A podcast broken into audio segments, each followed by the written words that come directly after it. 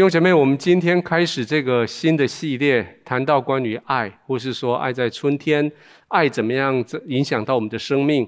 那我们今天我们用的主题经文是在呃，在约翰一书的第三章说：“你看父赐给我们是何等的慈爱，使我们得称为神的儿女。”我们用约翰一书第三章一到三节，我们讲到了在过年的时候，新年我们告诉人家新年快乐。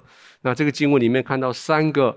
你新年可以快乐的理由，那这三个理由的第一个是因为神的爱。所以我们可以成为神的儿女。那这是第三章第一节所说的。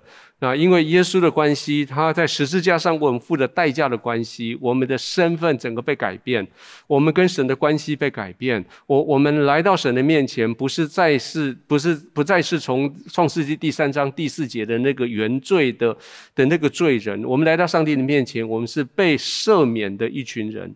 我们因为这样子，我们跟神有的直接的关关系，我们得称为。神的儿女，而当我们被称为神的儿女的时候，神的爱就进到我们心中来。神的爱进到我们心中来的时候，喜乐就从我们的心中涌流出来。而这个喜乐一旦涌流出来，不管我们生命遇到了什么样的境况，不管我们的生命遇到什么样的难处，喜乐就不会离开我们。各位，在过年的时候，我们很容易的想要鼓励自己，想这些正面的东西有。有有比较吉利的东西，但是不要不必要依靠那些你从你的心里面涌流出来的喜乐，那是因为十字架使得你跟神的关系改变了，你成为神的儿女，那是你喜乐的最主要的理由。而第二个理由是我们为什么可以喜乐，那是因为我们可以期待有永恒的生命。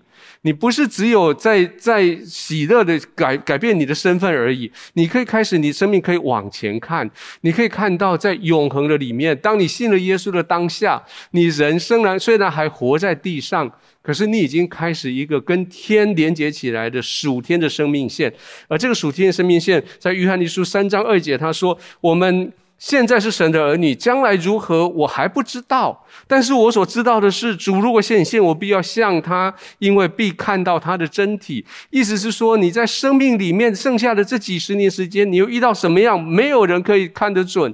你不管会怎样，你永远知道你在永恒的生命里面，你已经开始了。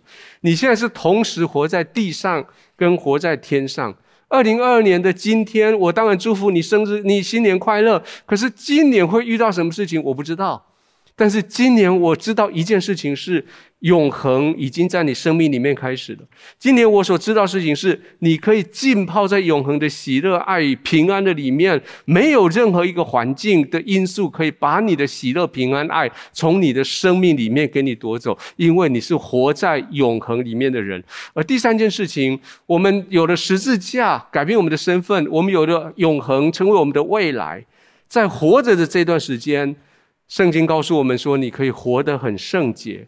而这本这个活得很圣洁，意思是有这本圣经成为你离开地球之前的基本基要的指引。你根据这本神的道，白纸黑字的道，加上神的灵，你读的时候，神对你说话，你知道今天的生活你该怎么过，你知道你怎么去预备去面对面对你生命里面各式各样的挑战。各位，今天在你的小组里面，我邀请你来聊一聊这些事情。聊一聊你所理解的神的儿女是什么意思？可不可以回忆一下你过去不是神的儿女的时候，你日子是过得多么的痛苦？可不可以用你的话语，也许描述一下你认为什么是永恒？你对永恒有什么样的憧憬？最后，我想邀请你的小组里面，想想你最近的生活里面面对什么样的挑战？这些挑战有没有正在威胁你你的喜乐？这些挑战有没有叫你里面开始在？动摇、怀疑你所谓的圣洁的决心，那你决定要怎么去面对这些挑战？